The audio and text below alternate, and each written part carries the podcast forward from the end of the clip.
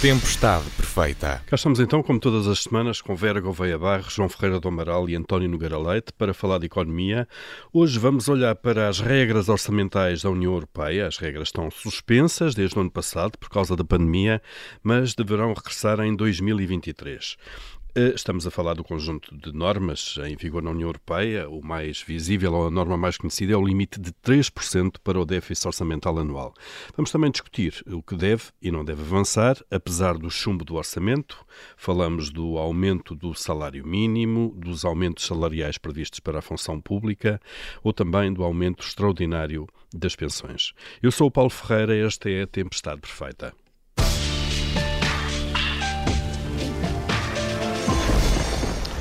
Vamos então às regras orçamentais da Europa. João Leão, ministro das Finanças português, defende uma revisão para torná-las, como diz, mais amigas do crescimento. O ministro das Finanças diz que este é o momento certo para fazer essa reflexão sobre eh, como alterar eh, as regras de disciplina orçamental antes então de elas voltarem a estar em vigor em 2023. Vera Gouveia Barros, eh, bom dia. Acha que de facto estas regras previstas no Pacto de Estabilidade e Crescimento devem ser revistas? Ora, elas têm sido revistas eh, desde que em 1997 os dois regulamentos que, por assim dizer, instituem o Pacto de Estabilidade e Crescimento, o 1466 e o 1467, um, ehm, foram, foram publicados, portanto, desde aí, em 2005 e mais recentemente, com, com, até com a crise, houve o chamado six-pack, que não tem nada a ver com abdominais firmes, Exato. nem com cerveja. Nada a ver com ginásios. Uh, não, não, não, não. Isso até gerou um certo embaraço uma vez que fui ao Google pesquisar e depois só me apareciam uh, abdominais. Mas de facto não era isso que eu estava à procura, tinha mesmo era que ver com, com o Pacto de Estabilidade e Crescimento, que tem sido alterado, melhorado, refinado, precisamente para introduzir estas noções de. Um, as regras devem ter em atenção o ciclo económico, ou seja, quando há uh, recessões, isso deve estar contemplado. Depois também aqui uma, uma com, com, a introdução da, da, distinção entre aquilo que é saldo estrutural e o que é o saldo global, o que é, que é o saldo primário. Um, e, e, e, portanto, eu acho que mais importante até aqui do que, do que olhar para as, para as regras orçamentais, que convém perceber como é que elas surgem, porque é que surgem e qual é a sua racionalidade económica, porque a têm, é uh, olhar para o projeto europeu, para a construção europeia no seu todo, porque de facto há coisas que uh, isto foi sempre um jogo dos possíveis e às vezes o jogo do, dos possíveis, o compromisso com os pequenos passos deixou-nos um bocadinho a meio da ponte e há alturas em que nós não podemos estar uh, a meio da ponte. Uhum. portanto, há, há por um lado que olhar para esse para, para o aspecto uh, da construção europeia num, numa dimensão mais ampla e começar-nos a perguntar se, inclusivamente, o orçamento europeu não deveria ter uma dimensão uh, que lhe permitisse, de facto, fazer aqui política de, estabilização e de... Transferência e, de recursos quando há choques assimétricos, eventualmente. É? Exatamente, claro. pronto, é essa, essa parte, porque a ideia era a de que as relações comerciais uh, mais fortes, os fundos estruturais, tudo isso iria levar a uma aproximação de, das economias europeias, das, das várias uhum. economias que constituem a União Europeia. E, portanto, basicamente o que sucederia é que os choques assimétricos desapareceriam e esta era, era a ideia, mas vimos que não foi, que não foi assim. Uh, mais importante do que isso, parece-me, é que olhemos para nós, nós devemos, a questão de haver espaço para o investimento, tudo bem, e, uh, e, e as regras até o acomodam, mas o que é importante é que esse investimento seja bem feito e canalizado para projetos que efetivamente façam a economia portuguesa crescer e tornar-se mais produtiva e mais competitiva, porque também é uhum. essa a ideia de permitir que o investimento público não conduza a uma penalização em termos das regras orçamentais, porque eu tenho a perspectiva de que aquele investimento depois me gere crescimento claro. uh, no futuro. Não basta tirá-lo das contas, digamos assim. Não, e claro. se calhar esta também é a altura certa para fazermos uma reflexão sobre isso. Portanto, basicamente devíamos olhar para isto tudo e saber o que é que faz sentido e o que é que não faz de uma forma integrada. João Ferreira do Amaral, uh, crítico de, de, destas regras muitas vezes e até da, da forma como foi construída a moeda única, como é que olha para este momento em que se pede de facto uma reflexão sobre isto tudo? Eu penso que é justamente isso que é preciso, mas uma reflexão muito profunda, porque hum, a zona euro, independentemente agora da valorização que cada um faça da zona euro, a zona euro, quando foi criada, era um, como se costuma dizer, um bicho completamente diferente daquele em que se transformou. Nomeadamente, uh, a intenção de uma maior disciplina em termos de, de, de, setor público, dívidas públicas, etc., foi completamente furada durante este, estes anos. E se, em média, as dívidas públicas representavam cerca de 65% do PIB no início da, da, da moeda única, hoje representam cerca de 100%, eh, o que significa um contexto completamente diferente daquele que era, que era previsto ou pela, pela pela criação da moeda única e, por outro lado, completamente diferente do contexto do pacto orçamental que foi aprovado e, e que eh, aponta para que os países reduzam toda a sua dívida pública para 60% do PIB num prazo de 20 anos. O que neste momento é manifestamente impossível, porque eh, três das maiores economias da zona euro, ou seja, a Itália, a, Espanha e a França, têm dívidas públicas já superiores a 100% do PIB. Portanto, se estes países seguirem, digamos, a ideia de reduzir rapidamente, e em 20 anos é um prazo eh, parece muito longo, mas é muito rápido para se fazer reduções deste tipo, isso significaria uma crise profundíssima na zona euro em termos económicos. Tinham que fazer uma contração tal da economia. Contração brutal claro, da economia, das contas públicas, que nem, claro. nem sequer é imaginável. Portanto, uh, estamos numa situação em que a zona euro tem de ser profundamente reformulada uh, face ao novo condicionalismo e por isso vai exigir uma reflexão profunda, não é uma, só uma reflexão de saber se é para o ano ou se é daqui a dois anos que voltam as regras, tem de ser muito mais profunda que isso, mas neste momento é impossível começar com essa reflexão porque ainda não há governo alemão, que vai ser um, que é determinante, um claro. elemento determinante em tudo isto. Mas, portanto, eu acho que neste momento já não se pode ignorar a necessidade de uma profunda reformação da zona euro, seja em que sentido for, e depois podemos discutir qual é o sentido que cada um gostaria. Não é? Claro, eh, mas uh, o João acha que, apesar de tudo, deve continuar a haver regras, isto é, pode uma moeda única uh, e uma zona monetária única funcionar sem que haja um mínimo de regras orçamentais para diferentes Não, não Estados? pode, porque é evidente que se cada país puder fazer aquilo que, que pretende e esperar que sejam os outros a pagar, é evidente que isso não funciona. Mas o erro aí, e aí agora já volto à minha posição, o erro, a meu ver, foi tentar criar-se uma moeda única numa situação que não fazia sentido nenhum do ponto de vista económico criado. Uhum. Criá-la foi basicamente uma decisão política como todas as decisões políticas, quando não têm base, acaba por se pagar mais cedo ou mais tarde. E agora estamos a pagar através de uma situação que é muito difícil, eh, é, principalmente numa época em que o sistema financeiro internacional está de novo profundamente desregulado e, portanto, é, é, é o mínimo que se pode exigir, é uma reflexão séria e profunda sobre se os objetivos e a forma de lidar com eles foram os do início da moeda única ainda estão hoje válidos. Muito bem. António Leite, eh, como é que olha para este pedido de reflexão e para este momento que, que pode ser decisivo, de facto, para, para mexer em algumas regras a partir de agora? Bem, eh, penso que chegados eh, ao ponto em que temos situações fiscais, enfim, das finanças públicas muito difíceis em alguns, muito difíceis não no curto prazo, mas no médio e no longo prazo, e, em alguns casos, até no curto prazo, se a crise não. Eh, não se, se, a evolução do crescimento não for aquela que nós esperamos, em países fundadores do euro e fundadores das, da comunidade económica europeia, como é o caso da França e da Itália, eh, a que se junta à Espanha, para além dos crónicos Portugal, Grécia e Chipre, e, e alguns outros, enfim, embora com uma situação um pouco mais folgada. Eh, eu diria que é uma boa altura para, para, para, se olhar para isto. Eh, aliás, eh, enfim, há um conjunto de discussões que são recorrentes, vêm de trás, vêm pelo menos desde a crise financeira de 2008, que têm tido dificuldade em progredir, embora recentemente tenham tido uma progressão que não está nos tratados, mas que está, digamos, no que de facto aconteceu, que foi uma certa mutualização no próprio financiamento de, do, do, fundo eh, que permite ter o plano de reconstrução e resiliência. Uh, o que é facto é que temos que olhar para, para a situação da zona euro diferente. Ali, temos neste momento, há muito, a política monetária pelo mundo fora gerou muita liquidez, a Europa não está fora disso.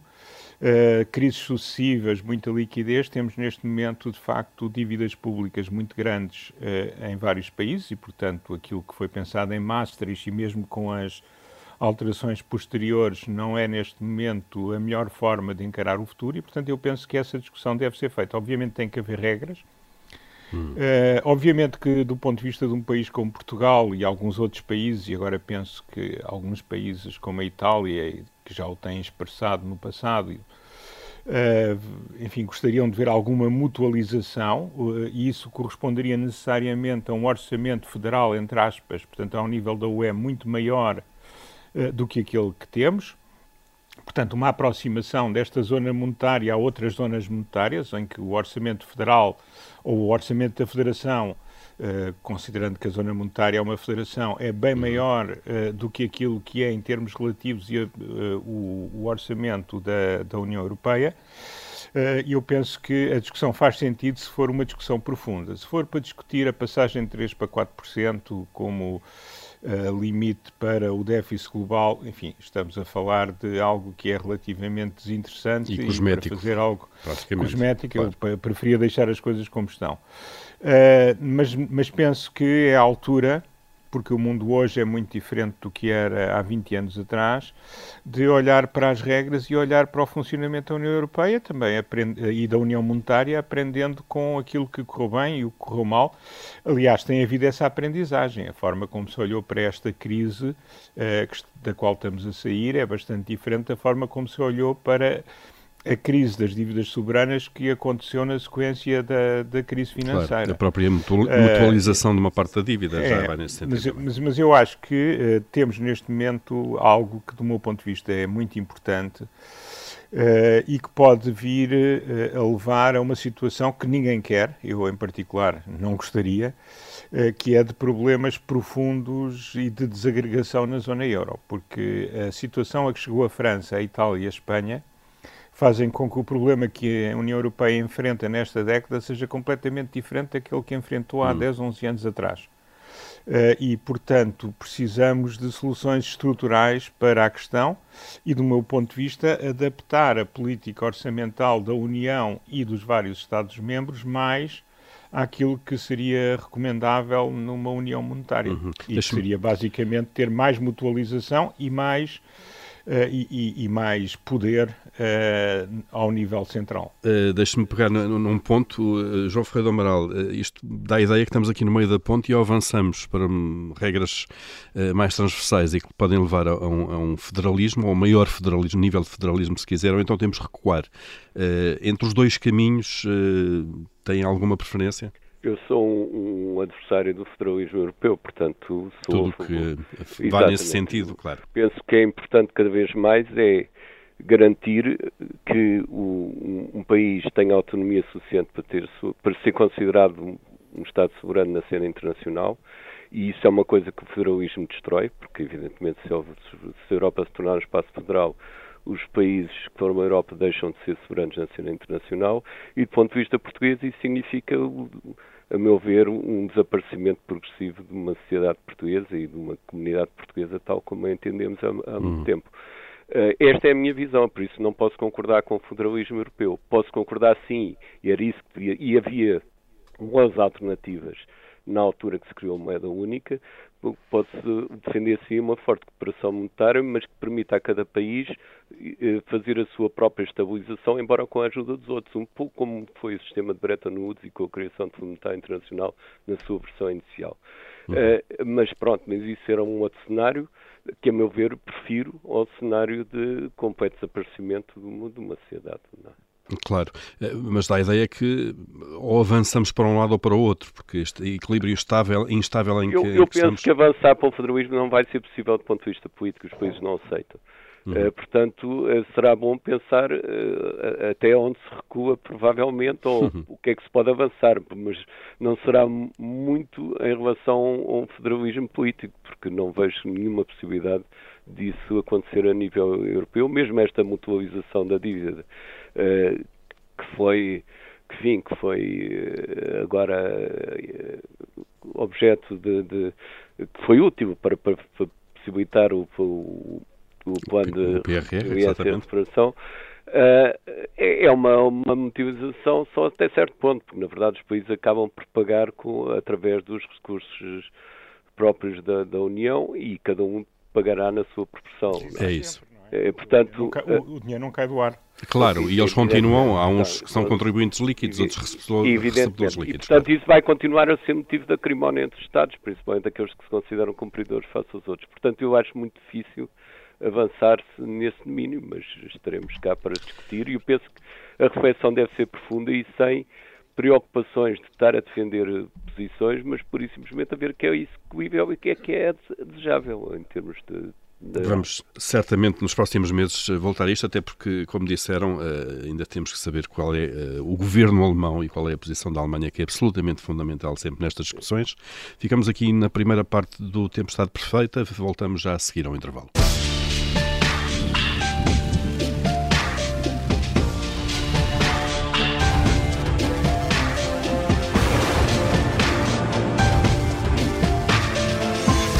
Tempestade perfeita. Cá estamos então de volta, à altura em que abrimos habitualmente o nosso Comitê de Crédito para aprovar ou chumbar aquilo que se vai passando na atualidade.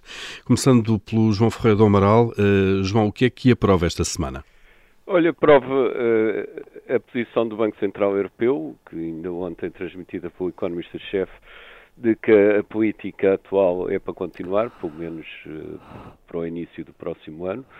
E isso é fundamental porque, de facto, um aumento agora de taxas de juros na situação presente não seria, de facto, sequer imaginável, como penso eu. E, portanto, é, é importante isso, em geral, para, para todos os países da zona euro, mas também em Portugal especialmente, porque a última coisa que precisávamos era apanhar com o fim do programa de, de, de, de política monetária do Banco Central Europeu de compra de ativos uh, públicos uh, numa altura em que não temos governo. Isso seria, claro. seria, portanto, aliás, isso aponta para, para a conveniência do governo, mal as eleições assim, se realizem, o governo seja formado com a rapidez possível, porque certamente mais cedo ou mais tarde esta política do Banco Central Europeu será descontinuada. Pelo menos neste momento sabemos que não será até ao princípio do próximo, até ao primeiro trimestre do próximo ano. O que é uma boa notícia para nós, obviamente, e para as contas públicas. António Nogueira Leite, o que é que aprova esta semana?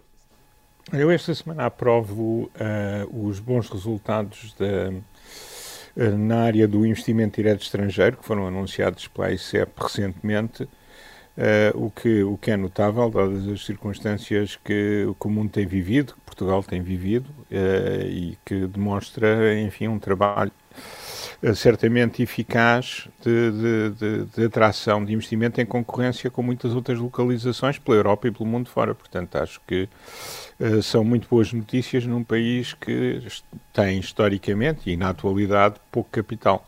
Acho que é realmente uma boa notícia. Das poucas boas notícias que vamos tendo nestas alturas em termos económicos. Exato. Vera Gouveia Barros, o que é que aprova? Eu vou aprovar o projeto de lei apresentado pela deputada não inscrita Cristina Rodrigues relativamente aos cartazes eleitorais.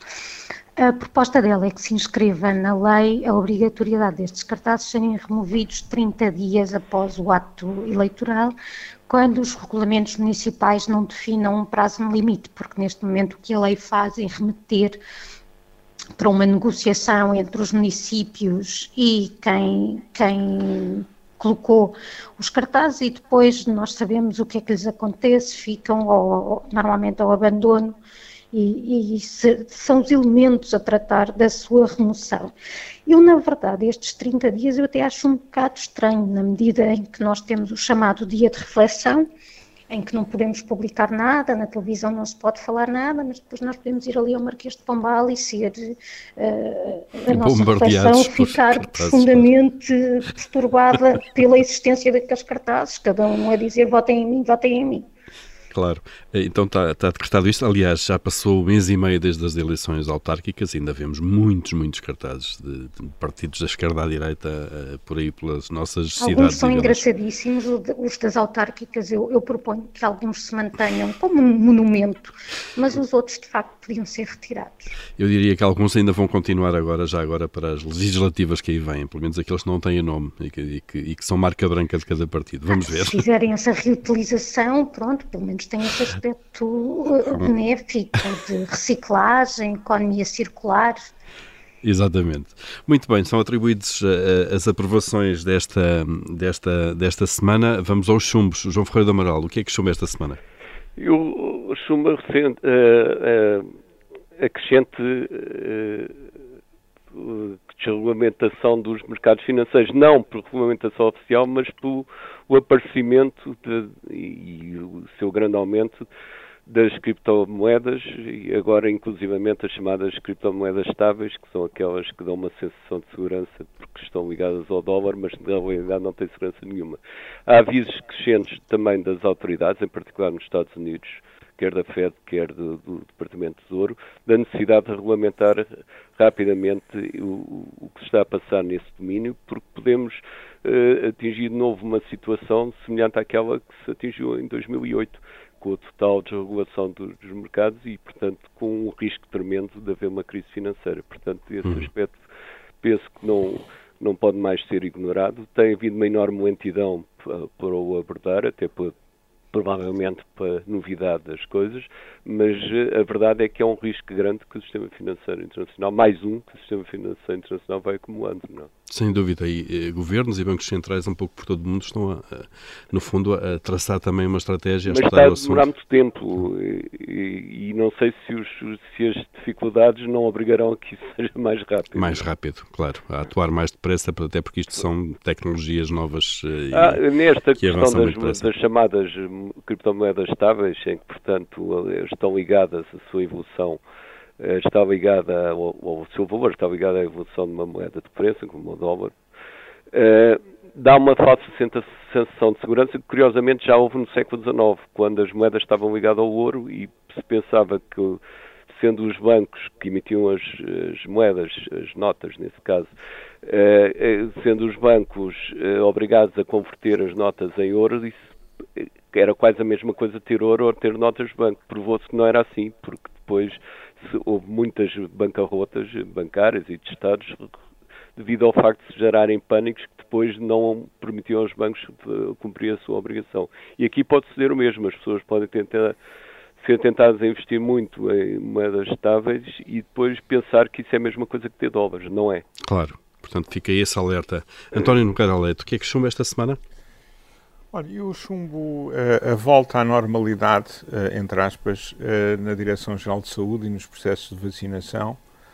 É certo que, enfim, tivemos uma performance notável durante a maior parte do ano de 2021.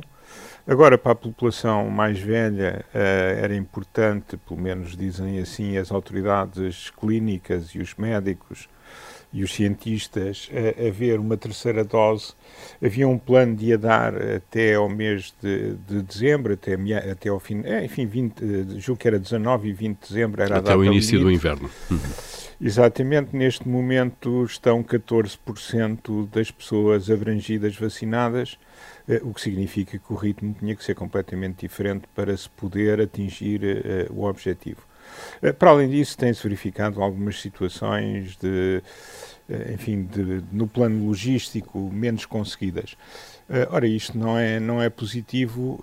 Eu esperava que se aprendesse com aquilo que foi feito pela Task Force, espero que ainda se possa aprender, mas este arranque inicial foi foi um bocadinho, uh, foi um bocadinho uh, abaixo daquilo que eram as expectativas uh, e, e, por outro lado, não, não pode ser resolvido através daquilo que se chama, sem ofensa para os saloios, uma certa esperteza saloia de dizer, bom, então agora redefino os objetivos e vamos cumpri-los na mesma, porque já não são os do mês passado, são aqueles que eu defino agora. enfim, eu percebo que seja uma saída, mas não é uma saída particularmente airosa e não fica bem a quem, a quem tem este tipo de, de respostas, porque a maior parte das pessoas têm um mínimo de, de inteligência e de memória e não ficam com boa impressão. E percebem o que é que está a ser feito. Uh, Vera Gouveia Barros, o seu chumbo desta semana? Eu esta semana vou chumbar o projeto de lei do PCP relativo à proteção dos inquilinos. Um, eu entendo as boas intenções deste projeto de lei e, e, e, também me preocupam as situações de carência habitacional. Uh, uh, acho que o Estado tem, tem de dar uma resposta a essas situações e não pode permitir que alguém fique na rua. O problema é que este projeto de lei vai no mesmo sentido uh, de, de outras propostas anteriores e que tem e, e que é sempre o proteger quem já está no mercado. E, portanto, essa proteção a quem já está no mercado, pois, na verdade, representa é uma desproteção para, para quem ainda não está. Por exemplo, o querer blindar os contratos para, uma, para a população idosa, isso significa que depois as pessoas que, que, tenham mais de 65 anos e que se vejam na contingência de, com esta idade, ter de arranjar uma casa no mercado de arrendamento terão muito mais dificuldade. Um, isto é, é, é, um assunto que eu, já, já, que eu já tenho abordado, mas tenho de repetir e aqui fica o meu chumbo. Fica cá o chumbo e tem que repetir porque as, as iniciativas legislativas também se vão repetindo de alguma maneira. É, exato. Muito bem, estão atribuídos então as aprovações e os chumbos do Comitê de Crédito desta semana.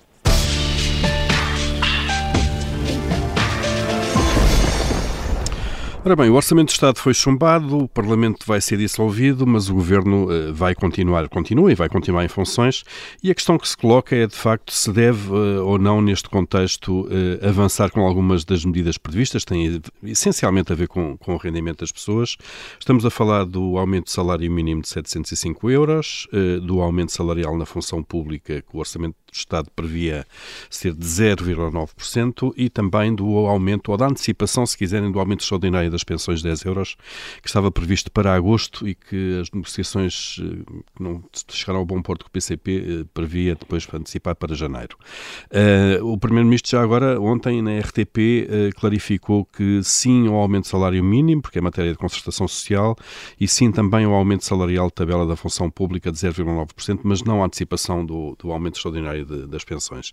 António Nogueira Leite, começando por si, uh, Acha bem esta, esta decisão, de facto, de, de, de, avançar com duas destas medidas e não com a terceira?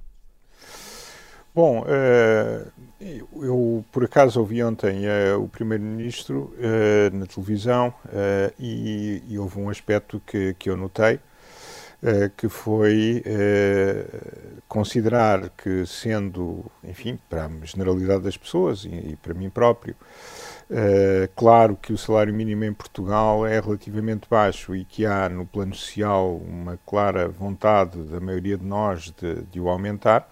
Há aumentos que não são comportáveis uh, pelo tecido económico tal como o temos.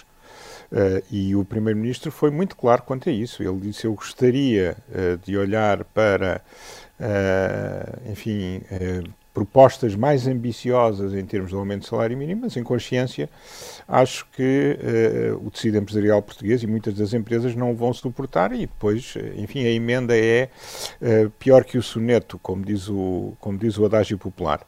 Portanto, aqui eu percebo uh, que há este compromisso que deve ser discutido na concertação social, porque aí é que estão representadas as, várias, as várias forças em presença, empregadores e sindicatos, e portanto parece-me que é o sítio certo para o fazer, não tanto e muito menos a lei orçamental, uh, embora nós saibamos que a lei orçamental é uma é tradicionalmente uma referência para a evolução salarial fora da administração pública, eh, mas no orçamento tem que estar a evolução salarial dos funcionários públicos e não as outras.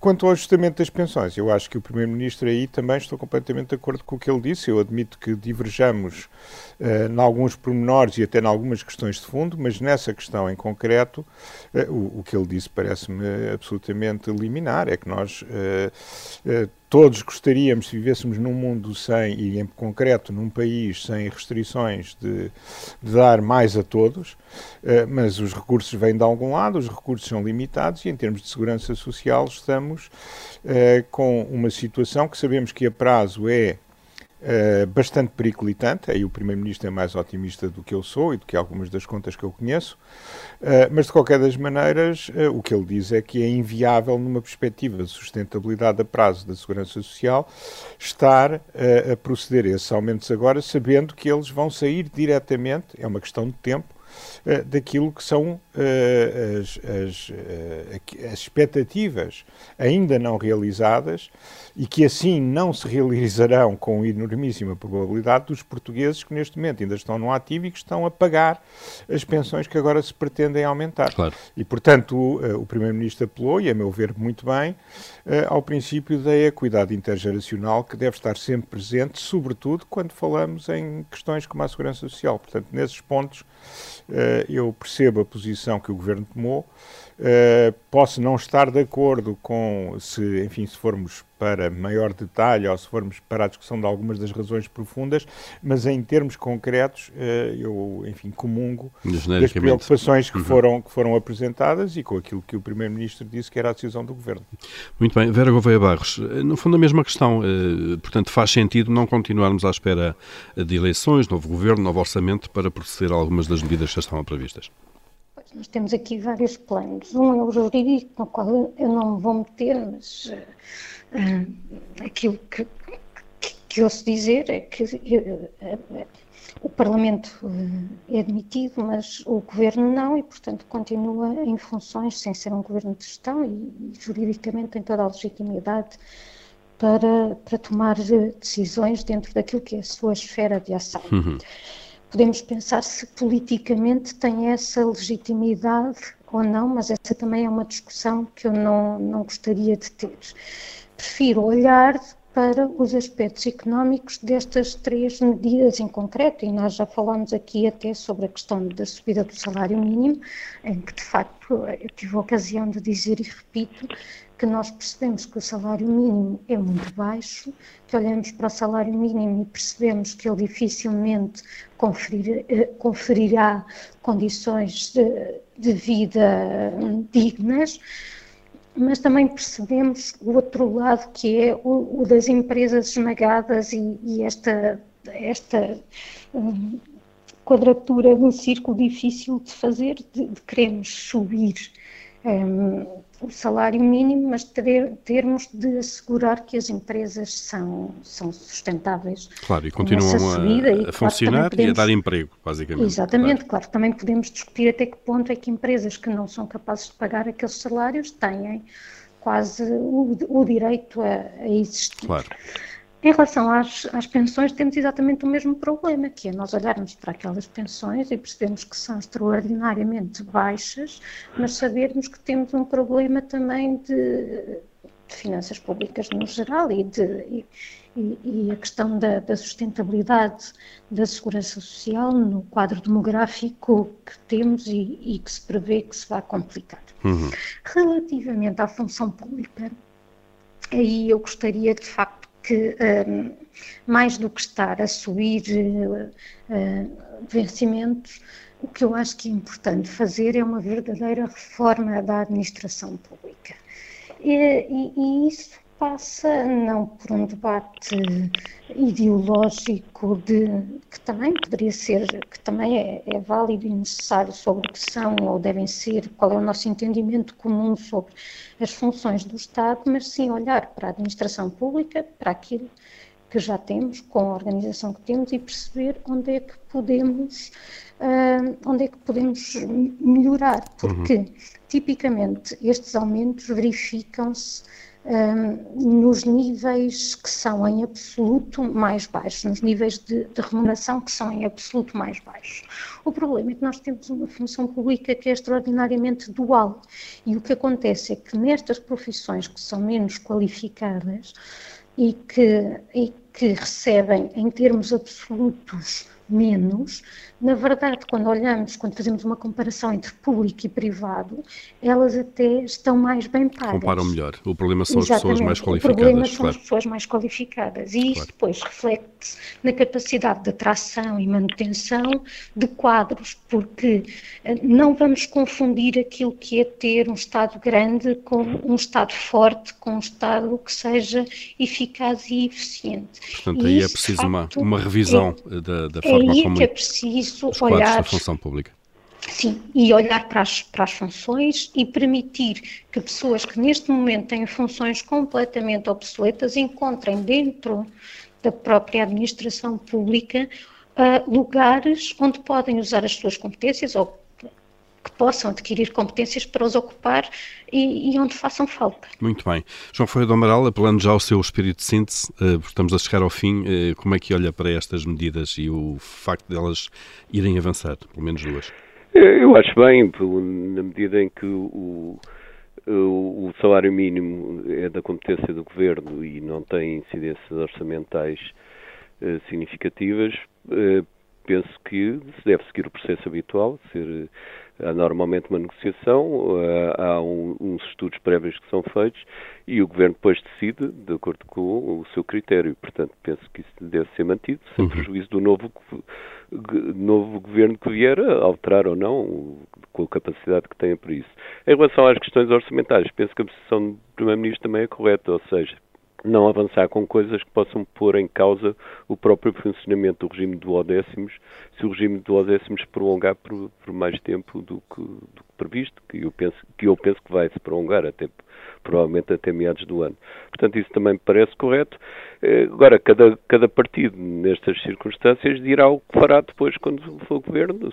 Por exemplo, o Primeiro-Ministro já afirmou que se ele o governo, eh, tornará eh, retroativos desde o princípio do ano certas medidas Estas Medidas, claro. Outros partidos poderão propor outra coisa, mas para já penso na transição. Penso que é uma forma eh, correta de pôr a questão. Não? É? Equilibrada. Muito bem. Temos uh, dois minutos no máximo aqui para o nosso senhor mandasse, um momento de tirania, que vou-vos pedir uh, muita brevidade. Vera Gouveia Barros, começando por si, se mandasse.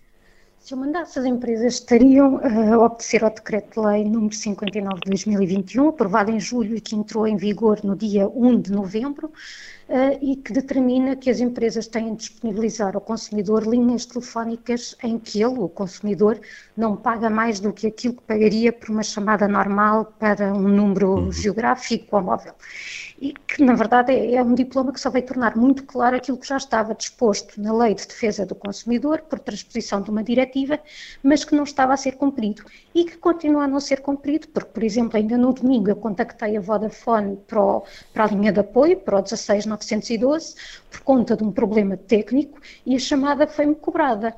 Uh, claro que eu já fui reclamar no, no livro de reclamações e se eu mandasse também era isso que toda a gente faria, reclamar nos canais apropriados. Já agora, se eu mandasse, as autoridades fiscalizadoras também já andariam atrás dos incumpridores e andar atrás deles significa verificar todas as chamadas que foram abusivamente cobradas e obrigar as empresas que o fizeram a ressarcir os consumidores. Muito bem, que é para não ganharem com, muitas vezes com os problemas de, de, de fornecimento dos serviços que próprios prestam.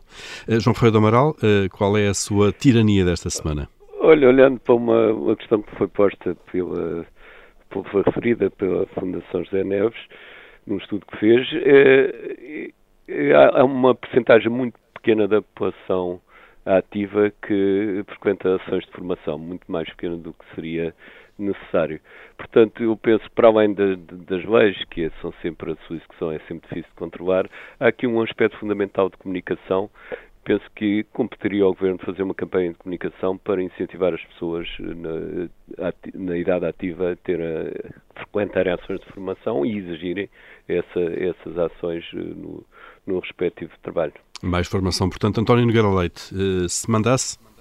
Bom, muito rapidamente, agora que temos campanhas dentro dos partidos e que estamos perto de uma campanha eleitoral, eh, eu mandaria ou pediria às pessoas que eh, se concentrassem naquilo que são propostas de medidas e políticas concretas, de visões, de soluções eh, e menos, enfim, na, na pessoalização, no ataque pessoal, na menos alta política, porque numa situação como esta o país tem que ver que opções é que tem, as pessoas têm que fazer escolhas assentes uh, em políticas uh, e não tanto em politiquice. E, portanto, era esse o meu desejo e, seria essa a minha ordem, entre muitas aspas, como é evidente. Muito bem, estão dadas as ordens dos três, então, neste caso, que venha uma campanha com mais medidas e projeto para o país e menos colonização.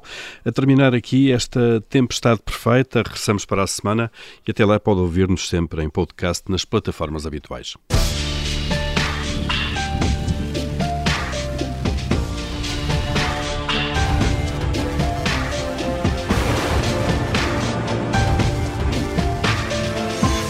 Tempestade perfeita.